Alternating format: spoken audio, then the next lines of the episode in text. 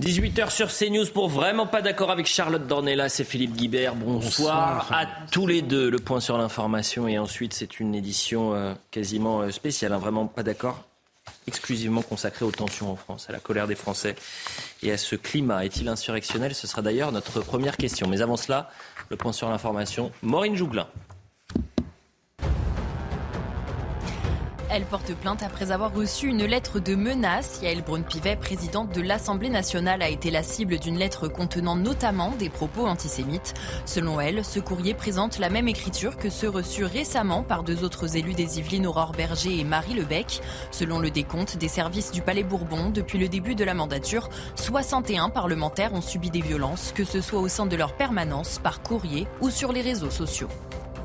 Ce lundi midi, Emmanuel Macron recevra Elisabeth Borne et les principaux cadres de sa majorité à l'Elysée. Une réunion est organisée à la veille de la dixième journée de mobilisation contre la réforme des retraites. Le président avait notamment chargé Madame Borne d'élargir la majorité et de travailler au réagencement de l'agenda parlementaire dans les prochaines semaines. Le trafic RER e sera très perturbé ce mardi, a annoncé la RATP, à l'occasion de la dixième journée de mobilisation contre la réforme des retraites. En moyenne, un train sur deux sur les lignes A et B. Dans le métro, en revanche, les perturbations devraient être moins fortes que la semaine passée. Aucune fermeture de station n'est prévue en raison de la grève. Cher Maureen Vidal pour le point sur euh, l'information. Euh, vraiment pas d'accord, c'est parti. Et cette semaine, les scènes de chaos se sont multiplié dans toute la France. 441 policiers ont été blessés euh, ce jeudi. 29 gendarmes blessés samedi à Sainte-Soline. Vous avez des mairies qui ont été attaquées, des préfectures, des personnes qui arrivent en couteau et machette à une manifestation sur un champ agricole à Sainte-Soline ce samedi. Des immeubles sont touchés par les flammes alors que euh, certains euh, allument des feux de poubelle. Donc on va revoir un peu ces séquences-là rapidement, une sorte de, best-of, euh, même s'il n'y a rien de best là-dedans, mais un medley de tout ce qui s'est passé. Et ensuite, je vais vous poser la question. Est-ce que la France a basculé dans un climat insurrectionnel? Est-ce qu'on est au bord de l'insurrection? D'abord les images.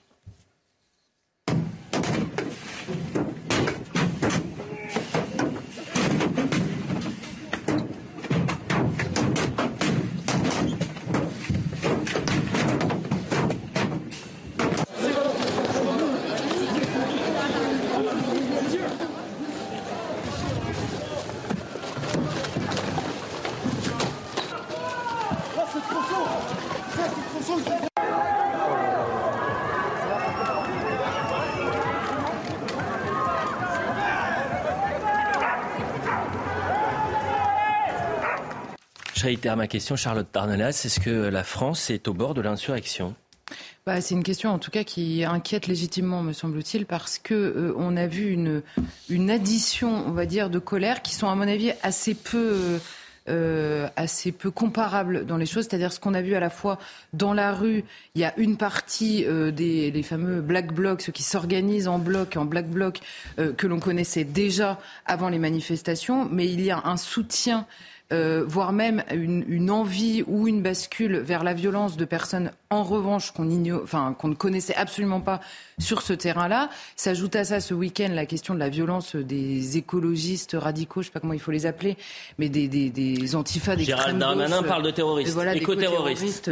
Euh, je vais pas me battre sur les mots, mais en tout cas tout le monde a compris que c'était de, de, de, des ultra-violents d'extrême gauche, quoi, euh, qui là en l'occurrence investissent le champ de l'écologie. Et toutes ces violences-là, on les connaissait au préalable elles existaient déjà dans le pays. Est-ce qu'elles sont correctement traitées? À mon avis, pas du tout. Euh, est-ce qu'il y a une indulgence à peu près à tous les niveaux du commentariat euh, public? Je pense aussi. Euh, mais simplement, la vraie interrogation et la vraie inquiétude, en tout cas que moi j'ai sur cette question de l'insurrection, c'est toute cette, cette frange qui n'est pas initialement violente, qui ne considère pas la violence comme un outil, un outil d'expression démocratique normal et qui, elle, finit par être tentée, en tout cas, ne trouve pas que c'est euh, ce qu'il y a le plus grave aujourd'hui parce qu'elle ne trouve plus les moyens de s'exprimer autrement. Et ça, c'est vraiment euh, extrêmement inquiétant. Vous avez dit, je ne vais pas me battre sur les mots. Est-ce que c'est parce que pendant dix ans, parce qu'on reviendra sur Notre-Dame-des-Landes, de Notre-Dame-des-Landes jusqu'à Sainte-Soline, on peut faire un pont euh, Est-ce que c'est parce que justement on ne s'est pas battu sur les mots, c'est qu'on n'a pas réussi à poser les bons mots sur nos mots, en parlant d'écologie radicale, d'écoterrorisme, de climat insurrectionnel qu'on en arrive à cette situation-là. Et je sais, Philippe Guibert, que vous, le climat insurrectionnel, c'est une expression qui vous dérange. Je lis juste la définition d'insurrection, soulèvement qui vise à renverser le pouvoir établi. Oui. Ah oui? Euh, je ne crois pas qu'on vive une période où euh, le pouvoir va être renversé euh, par une prise d'assaut. Va être, c'est une question, mais est-ce qu'il y a des gens qui le veulent De l'Assemblée nationale, de Matignon, de ministère. On est dans un climat de violence politique. De la part de groupes d'ultra-gauche qui sont les parfaits idiots utiles du pouvoir établi et qui permettent à ce pouvoir établi de se réfugier derrière la menace euh, gauchiste et la menace euh, de ces groupes d'ultra-gauche. Le président de la République a parlé de factieux et de factions. Euh, quand on parle de factieux, ça vise vraiment des gens qui souhaitent prendre le pouvoir. Nous ne sommes pas avec des gens qui souhaitent prendre le pouvoir. Nous sommes avec des gens qui souhaitent se battre contre des policiers comme expression de l'État. Et donc, c'est pour ça aussi que. Non, mais attendez, excusez-moi, qui vise à renverser le pouvoir établi? Sainte-Soline, bah, ils visent, visent pas à renverser le pouvoir établi? Les mêmes qui sont à Sainte-Soline étaient deux jours plus tôt à Paris. Ils ne visent pas à renverser le pouvoir établi. Ce sont des actions illégales, mais je ne crois pas que ça vise à prendre le pouvoir. sinon, les mots n'ont plus de sens, si vous voulez. Mais justement, je pense que c'est parce qu'on a peur de poser ces mots-là qu'aujourd'hui, ah, on n'a plus de, sens à ce qui se passe. Je, viens de vous donner la définition. mais, non, mais euh, bah, précisément, je suis étonné qu'en lisant la définition, vous, ne trouviez pas qu'on est dans cette ambiance-là. C'est-à-dire que renverser le pouvoir établi, d'abord toute la partie euh, extrême gauche euh, de cette violence a une rhétorique de renversement précisément du système et du pouvoir en place et de l'ordre établi euh, qui, euh, qui est extrêmement ancienne et qui est toujours aujourd'hui présente. Donc eux, clairement, euh, ils, ils, souhaitent l'insurrection. C'est, ce sont des mouvements extrêmement révolutionnaires qui souhaitent l'insurrection, qui usent d'une violence croissante, qui a tout pour nous inquiéter précisément sur le terrain du risque de l'insurrection, on va dire.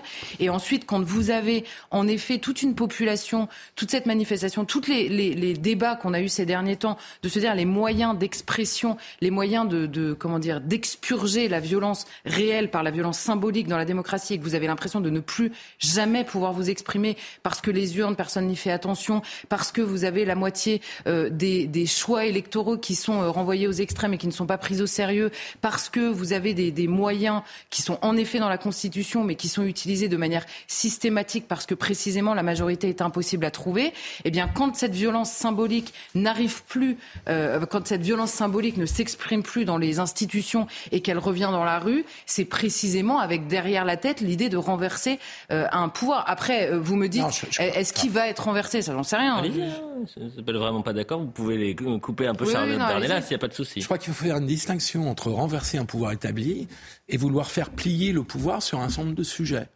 Donc là, il y a deux sujets. Il y a la réforme des retraites, ça ne nous a pas échappé. Et puis, il y a ce projet de, de, méga bassine euh, qui a lieu à Sainte-Soline. C'est pas la même chose que de vouloir ah faire plier le pouvoir sur des projets qu'on peut, euh, par ailleurs, on peut en discuter sur le fond, euh, que de vouloir renverser le pouvoir établi, de prendre le pouvoir. Parce que quand on renverse le pouvoir établi, c'est qu'on veut prendre le pouvoir. Donc, il y a une menace d'usage de la violence politique pour bloquer, empêcher des projets qui sont menés par les pouvoirs publics. Et puis, il y a autre chose qui s'appelle une insurrection qui vise à prendre le pouvoir. Euh, et je, moi, je fais une distinction entre les deux, parce que sinon, il me semble qu'on ne comprend pas ce qui se passe, et que parler d'insurrection, euh, tout simplement parce qu'il y a quelques centaines, peut-être quelques milliers, euh, de personnes qui, à Sainte-Soline, dans les rues de nos grandes villes, ont décidé d'user de la violence contre une réforme des retraites et contre un projet de méga bassine, euh, il me semble qu'il faut Le problème, c'est qu'ils sont, ils sont applaudis hein. par des responsables politiques, Philippe ils sont applaudis par des responsables politiques qui sont soutenus par des millions de Français. C'est bien ça la problématique. Par ailleurs, j'ai déjà vu dans le débat public, si je puis me permettre, une phrase provoquer un émoi comme si le pays allait être renversé euh, le lendemain. Donc vous êtes gentil avec vos, c'est un millier par-ci, un millier par-là. Bah, par exemple, on pourrait prendre celle qui a eu, euh, qui a été prononcée à l'Assemblée nationale euh, sur le bateau qu'il retourne en Afrique, où c'était pendant deux semaines, la France était en danger. Personne n'a parlé d'insurrection à ce moment-là. Non, non. Ce qui d'ailleurs n'aurait eu aucun sens. Alors, euh, essayez, essayez de, de, de, faire semblant de, que je parle français quand même. C'est-à-dire que je, je, je, ne me bats pas là sur le terrain de la question de est-ce que c'est insurrectionnel ou pas. Je dis simplement, vous dites, là, on en fait beaucoup parce que c'est quelques milliers de gens par-ci, quelques milliers de gens par-là, des gens qui sont sont prêts à tuer très clairement, des gens qui applaudissent quand il y a des blessés graves du côté des forces de l'ordre, des gens qui là euh, arrivent avec des armes qui sont clairement des armes pas dit que, qui peuvent que tuer. Je les défendais, hein, qu'on se Je sais bien, que vous les défendez pas. Je vous dis simplement que hein, quand même, je vous hein. dis simplement que le réflexe de du relativisme de cette violence-là dans la société, elle, il existe. En effet, depuis des années, il a laissé prospérer euh, à la fois des ultra-violents et euh, des Ça, c'est une vraie question sur laquelle on peut rebondir. On peut se poser la question pourquoi la France est devenue le champ privilégié de l'ultra-gauche européenne Parce que tout nous indique qu'à Sainte-Soline, par exemple, mais aussi à Paris et dans d'autres grandes villes, euh, il y a des membres de groupuscules d'ultra-gauche euh, belges, euh, allemands, mmh. euh, peut-être d'autres européens. Pourquoi la France est devenue le champ de euh, manifestations violentes de la part de ces groupes d'ultra-gauche? Ça, c'est une bonne question. Mais j'avoue, juste pour poursuivre, oui. j'avoue ne pas comprendre que euh, des services de renseignement français, belges, allemands ou d'autres pays européens proches, voisins, que ces services de renseignement n'arrivent pas à coopérer pour, pour permettre de bloquer ces personnes-là, j'avoue que je ne le comprends pas. Alors, c'est, euh, alors vous allez me dire hein. libre circulation bah oui. des personnes euh, bah, auxquelles, à laquelle on n'a pas le droit de, droit, déroger. Philippe, je vais vous dire état de droit. Je vais vous oui. dire état de droit parce que nous avons, et alors là je mets un nous très collectif parce que dans le commentaire, on a en permanence, notamment sur ces questions à la fois policières, de justice, de maintien de l'ordre, on a des questions qui relèvent clairement du bon sens. Par exemple, la question que vous venez de poser, on se la pose tous, on se dit, mais enfin, c'est quand même pas possible. Et bien, quand vous rentrez dans le détail, si, c'est toujours impossible. Si, c'est toujours impossible, en réalité, de le faire. Et les services de renseignement, en l'occurrence français, je peux vous assurer qu'ils disaient dans le détail ce qu'allait se passer hier. Dans le détail. Ils savaient qui allait venir, ils savaient que ça allait être extrêmement violent. Il y en a un de la, Alors, du service antiterroriste qui me disait la semaine dernière, on va encore perdre la face de manière violente. Alors, mais je vous, vous imaginez assure, mais j'entends ce que vous dites, hein. Mais alors, très franchement, les bras m'en tombent, parce que pour le moindre match de football, vous êtes fouillé de la tête aux pieds plusieurs fois, et il ah. euh, y a des personnes qui sont interdites de stade, oui. euh, et on n'arrive pas à faire la même chose pour des gens qui sont oui. bah, allez dire ça autrement plus violents. Allez dire ça au, au Conseil constitutionnel qui Exactement. a retoqué la loi justement qui devait y avoir sur les casseurs. Exactement. Mais vous parlez de match de foot. Philippe Guibert, c'est très important. Vous parlez de match de foot Oui. et vous parliez de relativisme, Charlotte Dornelas. En fait, c'est un relativisme peut-être à géométrie variable. Ah oui, Pourquoi je vous dis ça? Pourquoi je vous dis ça? Pendant la Coupe du Monde, France-Maroc, il y a des groupuscules d'ultra-droite qui ont été interpellés, notamment euh, 40 individus euh, aux abords des Champs-Élysées. On est d'accord? On se souvient de ça. Au lendemain, tous les médias, tous les médias mainstream ont parlé de ça, à juste Oui, titre peut-être. Libération, Libération titrait Peste brune, Oui, nuit bleue, peste brune. Les libérations, enfin, je, je Non mais c'est désagréable. c'était Je- en, je- c'était en une de tous les journaux également. Bah, Aujourd'hui, dire- pourquoi on a cette pudeur avec l'ultra-gauche? Pourquoi on a cette pudeur? Et on va prendre un. euh, euh, Je vous signale quand même, juste, pardonne-moi, Ouais. pardonnez-moi, euh, quand un homme est allé euh, tuer trois Kurdes euh, après avoir attaqué un camp de migrants, on n'a pas non plus fait des manifestations contre le fascisme. Restons quand même, euh, euh, je veux dire, euh, c'est il y a quelques mois à peine, hein, et cette personne elle venait d'attaquer un camp de migrants. Donc elle avait été ne, faisons pas comme si, euh, quand il se passait quelque chose du côté de l'ultra-droite, euh, dont on avait une- des manifestations immenses dans le pays contre le fascisme. Non mais c'est pas la question des manifestations et c'est même pas la question du pays là en l'occurrence parce que la population ne réagit pas comme le monde médiatique précisément. Et là en l'occurrence je vais vous donner un exemple extrêmement précis. Vous vous souvenez de la dissolution de Génération Identitaire Ouais, tout à fait. Génération Identitaire qui, de l'aveu même euh, du ministère de l'Intérieur, il n'y avait pas de violence tangible, c'est simplement que l'expression qui était utilisée, le fait d'aller aux frontières, il y a- bah non, il n'y avait pas de condamnation pour Il y a- violence je me souviens d'avoir directe. lu une longue note du ministère de l'Intérieur Oui, qui faisait des- quand même état d'un certain nombre d'activités qui étaient illégales. d'activité. Non mais attendez, illégal et violent, déjà c'est pas la même chose. Par ailleurs, ils avaient été accusés à l'époque, c'était euh, au moment de rentrer, de monter sur le toit d'une mosquée en chantier, par exemple, le fait d'aller euh, à la frontière euh, pour faire une opération à la place des forces de l'ordre qui n'y étaient Ouais. pas, etc. Ce que je veux dire, c'est qu'il n'y avait pas directement les images qu'on voit là. On les a jamais vues avec Génération Identitaire. Or tout le monde, dans le monde médiatique et même politique, se félicitait de la dissolution de Génération Identitaire qui allait sur un terrain qui était euh, jugé violent ne serait-ce que par les mots et les options, illégal, vous l'avez qui- dit. ne, ne serait-ce que par les mots et les options qui étaient prises par ce groupe. De l'autre côté, vous avez Soulèvement de la Terre qui organise ces manifestations, notamment de sur les bassines de Sainte-Soline. On a déjà une manifestation qui a abouti à 61 gendarmes qui ont été blessés. Et qu'est-ce qu'on a dans le monde médiatique? Une tribune signée par 300 personnalités, dont des magistrats.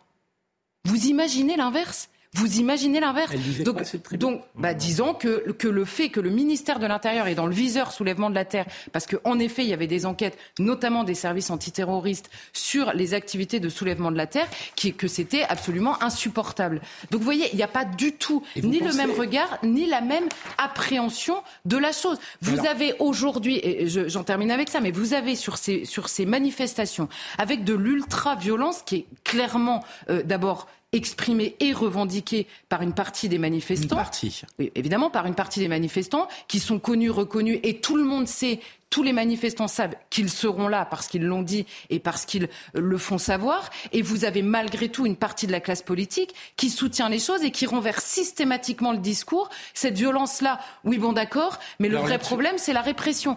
Ça, ça existe dans le débat public. on va avoir un point d'accord. C'est-à-dire que le tweet de Jean-Luc Mélenchon hier. On y viendra après. Hein. oui, mais c'est juste pour répondre à Charlotte, qui est une partie de la classe politique, une partie de la gauche, pour être précis, euh, qui joue avec ça. C'est pas une partie de la gauche, c'est le chef de la gauche aujourd'hui, euh, Philippe Guibert, pardonnez-moi. Non, je crois pas. Bah si, bah, c'est le bah, chef de la NUPES. Elliot, bah, excusez-moi, je ne pense pas que Europe Écologie Les Verts ou que le Parti Socialiste ou le Parti Communiste reconnaissent Jean-Luc Mélenchon comme leur chef. Donc c'est pas le bah, chef de, la... la NUPES, mais bon. Pardonnez-moi, c'est le chef de LFI, autant que vous voulez, c'est pas le chef de la gauche.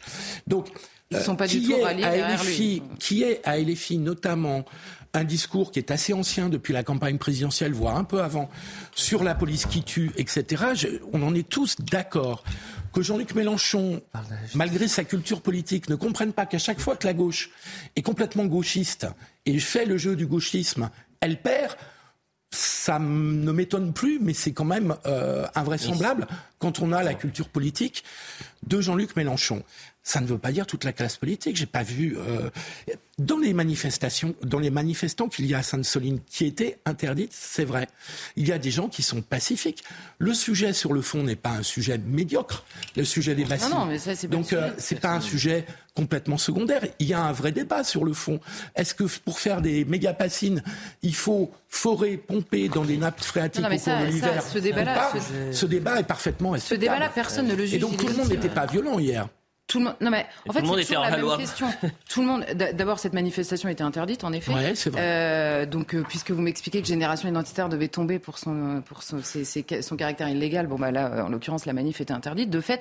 Mais je, je, je vous accorderai une chose très facilement, c'est que vous avez toujours dans ce genre de situation des gens qui extrêmement sincèrement derrière viennent vous parler de la répression des forces de l'ordre parce qu'ils sont venus manifester eux euh, avec leurs leurs atours de manifestants simplement. Ils sont venus exprimer et ils se retrouvent en effet en face de forces de l'ordre qui, elles, sont mobilisées pour, en raison des, des, des membres ultra-violents qui sont présents sur le terrain. C'est bien pour ça que je dis que ce sont les idiots utiles. Évidemment que ce sont les idiots utiles du, du, pouvoir, mais ça, ça c'est une évidence absolue et je suis absolument d'accord là-dessus. Mais simplement, ça ne veut pas dire que le maintien de l'ordre est euh, ultra-répressif ou pas du tout adapté. Moi, honnêtement, je vais pas aller le commenter. Franchement, déjà, j'étais euh, bien au chaud pendant que tout le monde était euh, dans ce champ. Je ne sais pas faire, ça n'est pas mon métier. Et il se trouve que de, de l'avis de toutes les forces de l'ordre différentes, gendarmes, mmh, mmh. Euh, policiers euh, que j'ai interrogés sur cette situation, ils m'ont tous dit euh, organiser le maintien de l'ordre dans un champ, c'est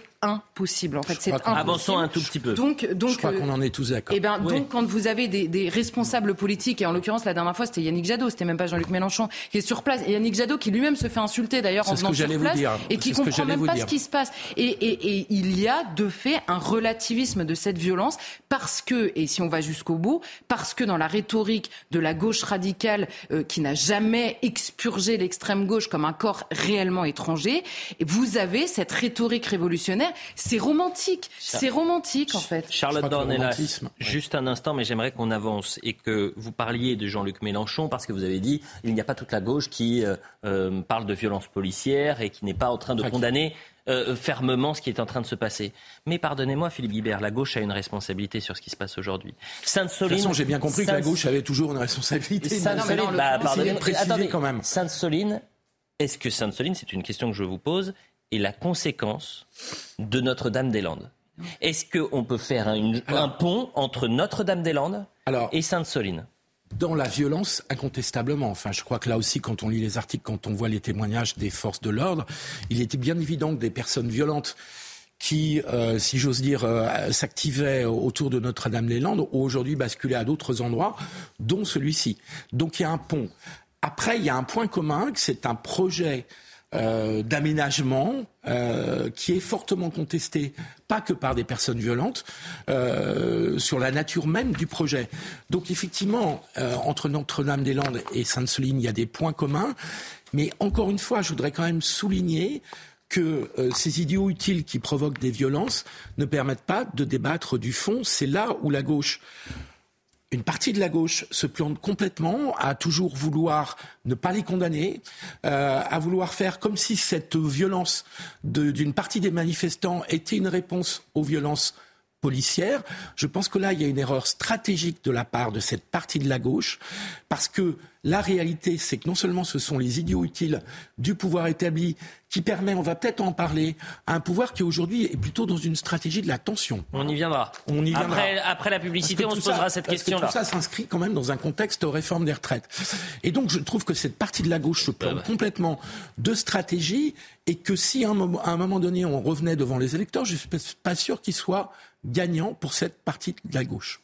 Oui, mais euh, ça n'est pas juste une question électorale ou de savoir est-ce que ce sont les idiots utiles. Je suis absolument d'accord que ce sont les idiots utiles, mais il se trouve, et vous inscrivez ça dans le contexte réforme des retraites. Alors c'est factuellement vrai là, en l'occurrence aujourd'hui, mais ce sont quand même, ce sont quand même des violences qu'on connaît depuis longtemps. À Notre-Dame-des-Landes, les gendarmes déjà qui étaient mobilisés étaient extrêmement inquiets des, des, armes qui étaient utilisées, des pièges qui étaient mis en place. Je me souviens même qu'ils avaient retrouvé des fascicules, des pièges de la guerre du Vietnam pour s'organiser dans les bois de Notre-Dame-des-Landes pour contester les gendarmes. Et il se trouve qu'il y a d'un côté le pouvoir politique qui est toujours, quand elle pense le maintien de l'ordre, terrorisée à l'idée qu'il y a un mort, ce qui est, ce qui est légitime. Hein. Il y a, on ne peut pas exclure, euh, en l'occurrence, alors. Ce qu'on ne peut pas exclure à l'heure actuelle, euh, en plus sur ce qui s'est passé samedi, mais qui est terrorisé pour ça. On avait Édouard Philippe qui avait dit, bah oui, non, je préfère laisser les gendarmes à Notre-Dame-des-Landes parce que imaginez euh, s'il y a un mort. Et donc il y a ça de l'autre côté. Et de l'autre côté, vous avez des gens qui viennent avec des haches, des couteaux, qui ont une rhétorique clairement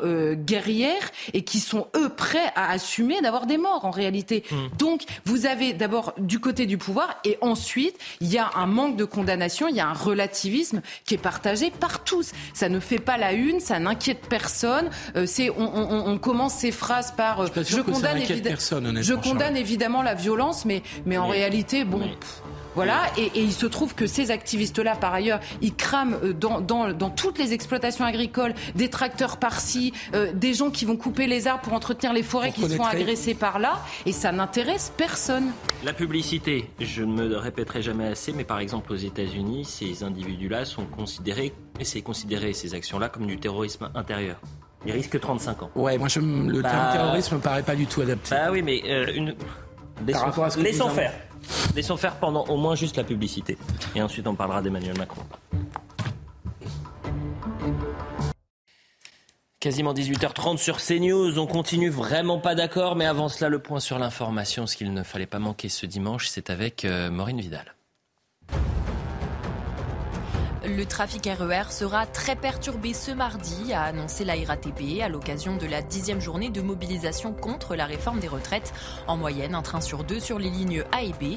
Dans le métro, en revanche, les perturbations devraient être moins fortes que la semaine passée. Aucune fermeture de station n'est prévue en raison de la grève. En Corse, deux maisons en construction ont été endommagées cette nuit par un incendie criminel. Des inscriptions nationalistes et anti-spéculation immobilière avaient été retrouvées sur les bâtiments.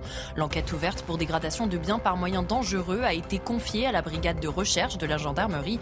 Le parquet national antiterroriste a été avisé. Au large de la Tunisie, au moins 29 migrants ont été noyés dans le naufrage de plusieurs embarcations. Les gardes-côtes ont secouru 11 migrants illégaux de plusieurs nationalités africaines après le naufrage de leur bateau. Au total, trois incidents ont été recensés. Dans la première partie, on est longuement revenu sur l'ultra-violence de l'ultra-gauche. Mais dans ce brasier social, Emmanuel Macron avait pour objectif d'éteindre cet incendie. Et d'ailleurs, c'était euh, la clé de cet entretien euh, hier, euh, mercredi, euh, chez nos confrères de TF1 et, France Télévisions. 7 Français sur 10 considèrent que le gouvernement est responsable des violences. C'est quand même saisissant de voir ce, ce chiffre-là. 7 Français sur 10. C'est à peu près la proportion de Français hostiles à la réforme des retraites. Vous n'avez pas tort. et d'ailleurs vous avez peut-être raison, mais comme ça s'appelle vraiment pas d'accord, je vais essayer de trouver un point de désaccord avec vous. Mais est-ce qu'Emmanuel Macron est-il devenu un, pompier pyromane? Oui, mais je me demande dans quelle mesure c'est volontaire ou bien c'est de la maladresse.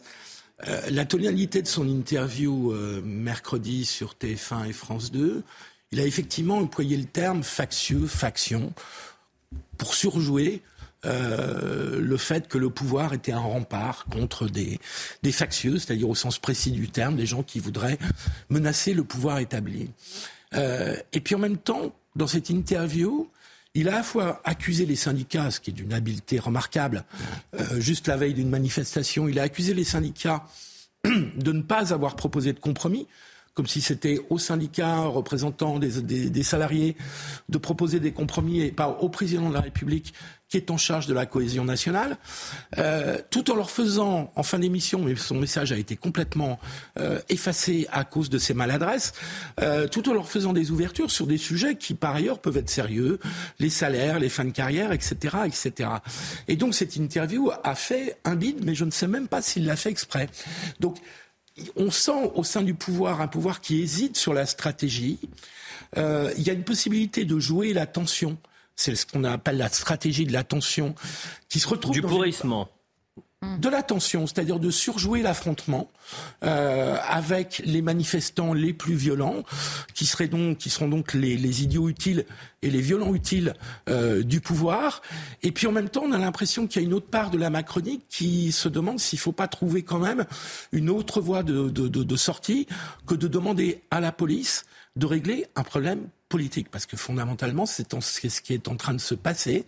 C'est-à-dire qu'on demande aux forces de l'ordre, ce qui n'est pas leur rôle, de, leur rôle, c'est le maintien de l'ordre, on est tous d'accord, et euh, la lutte contre la délinquance et la criminalité, mais c'est pas de régler un problème politique dans un pays où 70% hmm. des gens sont hostiles à cette réforme des retraites. C'est très intéressant, Charlotte Dornelas. Vous avez quand même 21 gendarmes qui ont été blessés à Sainte-Soline. Vous avez euh, des blessés graves parmi les forces de l'ordre dont un qui malheureusement pourrait ne pas remarcher. Mm. Et Vous 200, avez 200 blessés chez les manifestants. Alors non, euh, ça c'est pas les chiffres euh, officiels, ça c'est les organisateurs qui parlent de 200 manifestants blessés. Euh, bah, et c'est pas les chiffres annoncés par la préfecture, donc peut-être que la préfecture ment. Mais en tout cas, la préfecture donne euh, 9 blessés si je ne m'abuse. Il y en a 3 graves et un qui est entre la vie et la mort. Un peu plus de 24 heures, on n'a pas vu une réaction d'Emmanuel mm. Macron. Bah non, il doit considérer que ça n'est pas à lui de réagir comme il le fait assez régulièrement. Euh, il est étonnant Emmanuel Macron parce que en effet quand il parle alors vous vous dites euh, euh je sais même pas s'il le fait exprès franchement s'il le fait pas exprès c'est encore plus grave. C'est-à-dire que euh, c'est-à-dire qu'on l'a complètement perdu. S'il fait pas exprès euh, dans une allocation dans une dans une allocution dans un moment pareil qui est ultra regardé enfin en tout cas ultra attendu par le commentariat général ce serait quand même complètement dingue.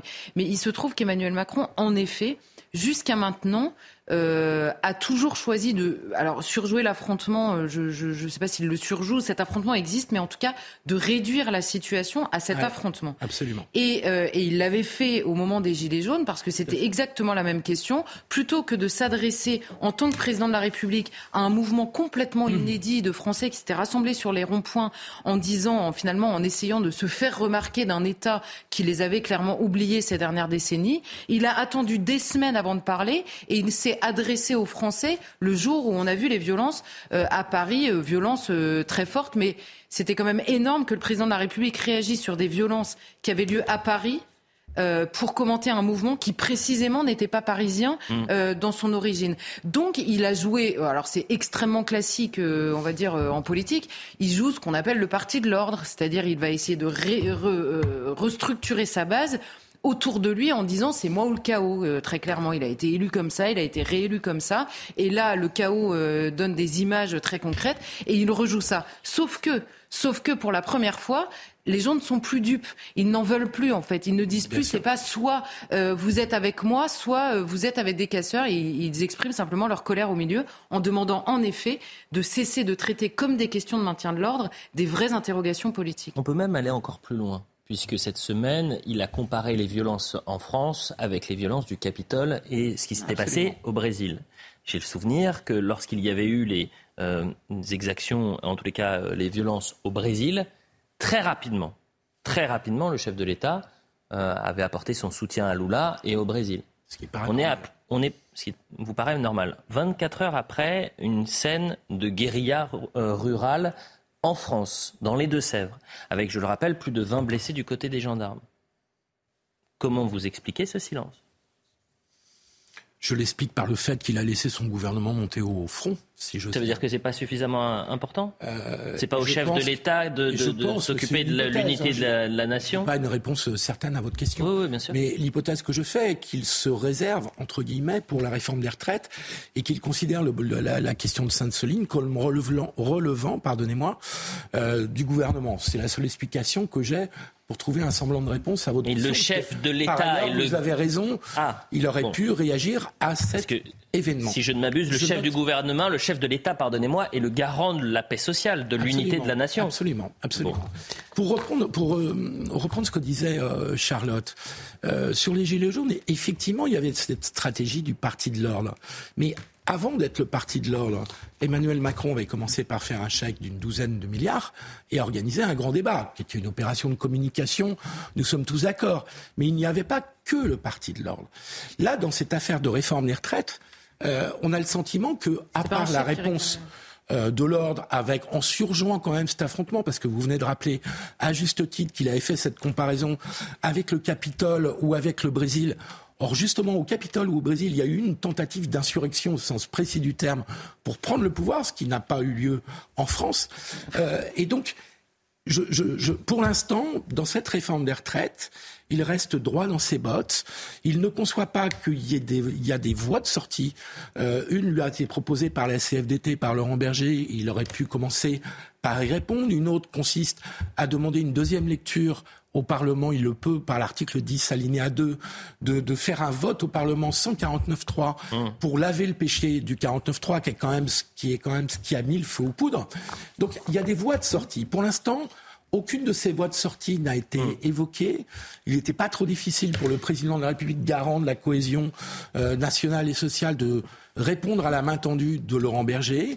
Donc pour l'instant, il est dans une stratégie qui, en effet, s'apparente à une stratégie du Parti de l'ordre, mais avec une stratégie qui me semble euh, vraiment faiblarde, qui se voit beaucoup et qui me paraît très nettement insuffisante. Le roi du silence. Dans ce contexte d'ultra-violence, il y a une brigade qui est pointée du doigt, c'est la Brave M, la brigade de répression de l'action euh, violente. Euh, et certains en appellent à son démantèlement. Alors que dans le même temps, l'IGPN s'est saisi de cette affaire après la diffusion d'une conversation entre membres de cette Brave M et euh, des jeunes qui ont été interpellés, suspectés d'avoir euh, commis des méfaits lundi dernier. L'IGPN s'est saisi très rapidement de l'affaire.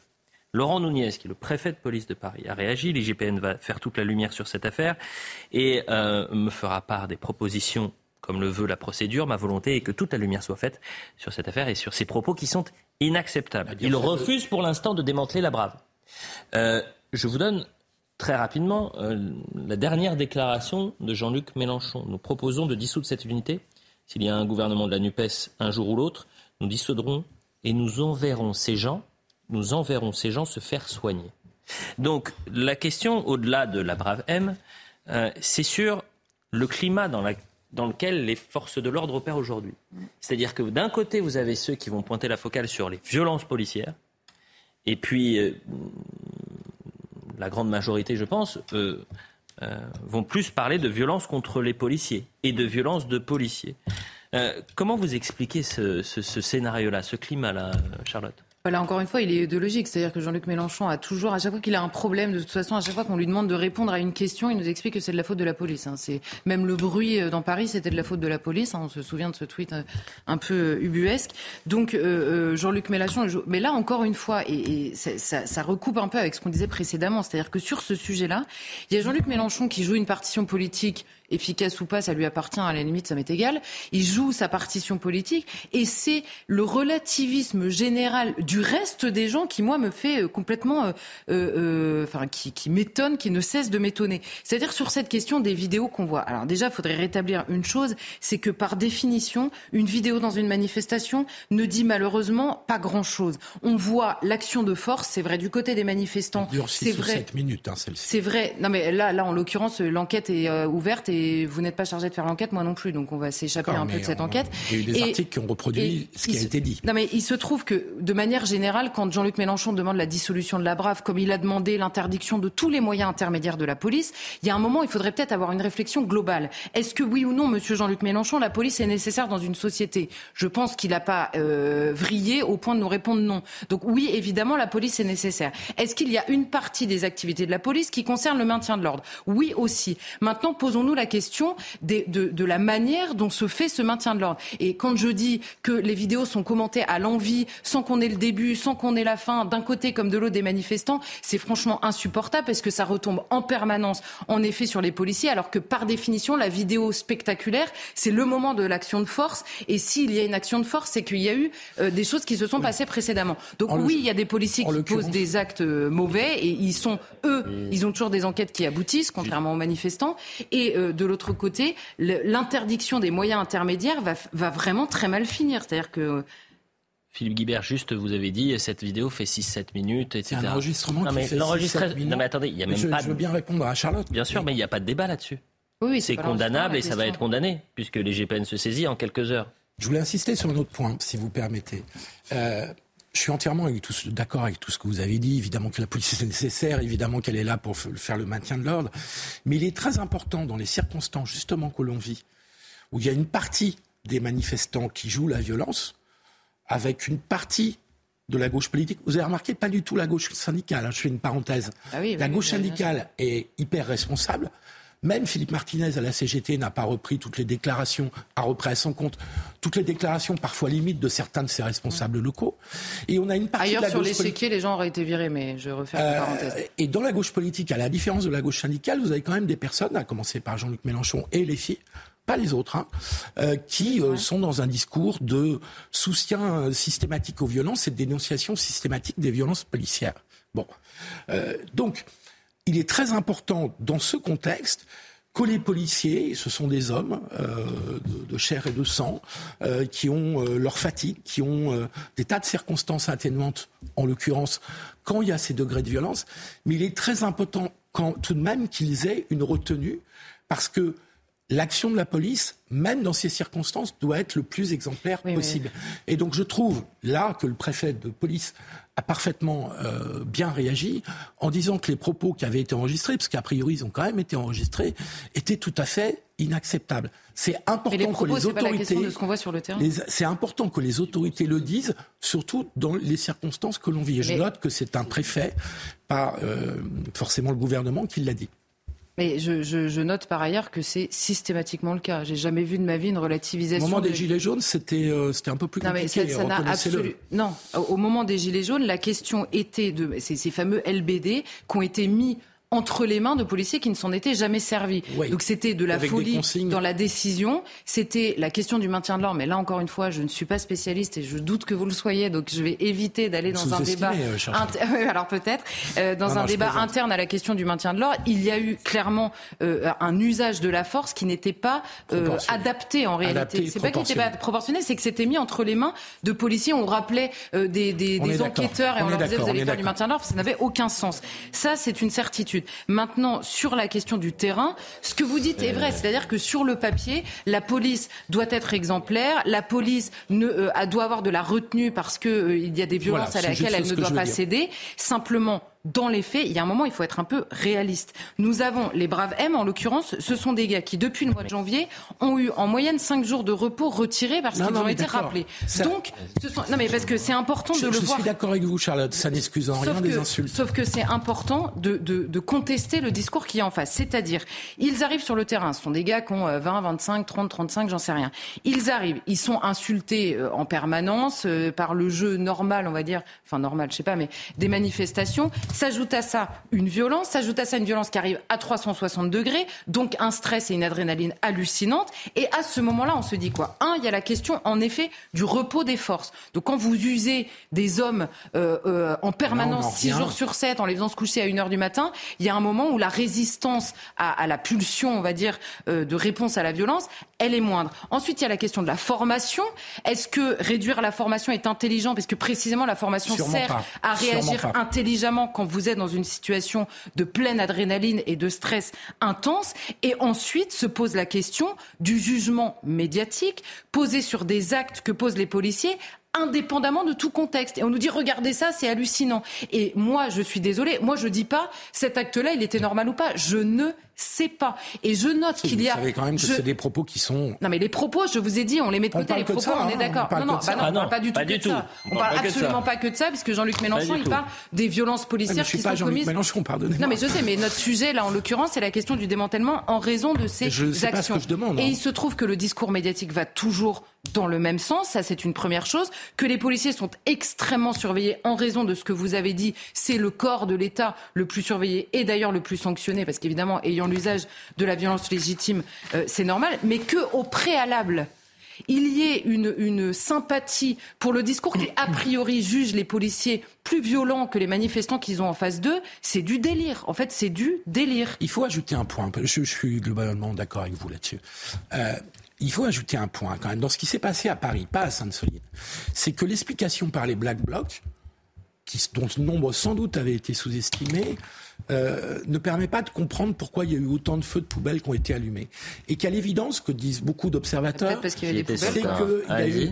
Oui, d'accord. Attendez, parce que Mais il y a aussi une partie de jeunes, notamment d'étudiants, qui ne sont pas habituellement dans les Black Blocs, qui se sont mis à participer. Deux choses différentes. À euh, cette, euh, à, ah cette, euh, à cette violence. C'est d'ailleurs le plus inquiétant. Je, on, on, en revient à notre point de départ. La réponse à tout ça ne sera pas une réponse uniquement policière. La réponse doit être politique. Et il est quand même temps de dire et de redire que le président de la République doit prendre l'initiative bon. pour éviter que cette situation continue de s'enquister gravement. J'entends. oui, c'est même pire que ça. C'est-à-dire que sous, sous Emmanuel Macron, on a vu un usage de la police qui est franchement euh, injuste pour les policiers eux-mêmes. C'est-à-dire ils ont été utilisés pour répondre à la question des gilets jaunes. On en fait une question de maintien de l'ordre, on balance les, la chair à canon, on va dire dans les rues. Pour euh, au moment du Covid, on prend des décisions surréalistes au moment du Covid et on envoie les policiers checker. Euh, vous avez bien votre papier, vous avez bien signé machin. Donc au bout d'un, si, hein. ça, voilà, voilà qui dissout le lien entre la population et la police. Et voilà qui finit par euh, œuvrer dans le cerveau de beaucoup de Français qui se disent bon, tu sais quoi, les violences, apparemment, il n'y a que ça qui le fait réagir. Il n'y a que ça qui fait ah, réagir Emmanuel Macron depuis le début. donc, donc c'est extrêmement injuste et c'est par ailleurs extrêmement dangereux. On est bien vraiment extrêmement dangereux. la nécessité pour Emmanuel Macron. Moi, je pensais qu'il le ferait ce week-end. À l'évidence, il l'a pas fait ce week-end. Qu'il fasse très vite un geste d'ouverture vers les syndicats et vers le Parlement. Mmh. À mon sens, c'est indispensable à court terme pour stopper cette crise politique. Après, il y aura des réponses de long terme. Pardonnez-moi, mais moi, je suis le, premier téléspectateur de votre débat. Et je n'ai pas compris quelque chose, Philippe Guibert. Vous parlez de violence policière ou pas? De violence commise. Moi, je parle de bavure policière. Vous parlez de bavure de policière. Les bavures policières, il y en a toujours eu. J'ai toujours pas, compris, mais c'est vraiment pour que tout euh, ça soit clair. Il nous reste 30 secondes. La brave M, vous, euh, vous appelez à son démantèlement Je ne me sens pas, assez euh, qualifié pour juger s'il faut supprimer ou pas la, la M. Je sais que c'était un, un c'était une initiative du préfet allemand qui n'a pas laissé que des bons souvenirs en matière de maintien de l'ordre, mais je me sens pas assez compétent pour trancher cette question, honnêtement. Non, non, mais la question pourrait être retournée, c'est-à-dire c'est vraiment la question des moyens intermédiaires. D'accord, vous voulez interdire la brave M, c'est-à-dire en gros des policiers qui montent derrière une moto pour être déposés à un endroit pour, arriver pour être cinq fois plus rapidement, pour arriver cinq fois plus rapidement et qui ensuite sont soumis aux mêmes règles que tous les policiers qui interviennent dans une manifestation. Donc on supprime la brave M, on met quoi à la place? On fait quoi en fait? À chaque fois dans ce pays, à chaque fois qu'on se pose la question, on se dit on va peut-être interdire ça. C'est au moment c'est la clé de bras, c'est le machin. et à la fin quoi? On laisse des gars avec leur arme létale parce qu'il leur restera plus que ça. Hein. C'est bien parce que c'est pas parce qu'il y a des policiers de la Bravem qu'on dit des horreurs euh, à euh, des personnes interpellées qu'il faut supprimer la Bravem. J'en suis bien d'accord avec vous. Bien écoutez, il y a un chef euh, politique, peut-être pas le chef de la gauche, qui a les portes ouvertes dans les JT, qui lui veut son démantèlement. merci à tous les deux, c'était vraiment agréable de vous écouter. Dans un instant, c'est 16 disputes avec Olivier de Carenfleck. Julien Drey. Tiens, Julien Drey qui a été expert en sécurité. C'est intéressant de poser la question sur la Il a un point de vue intéressant sur la question.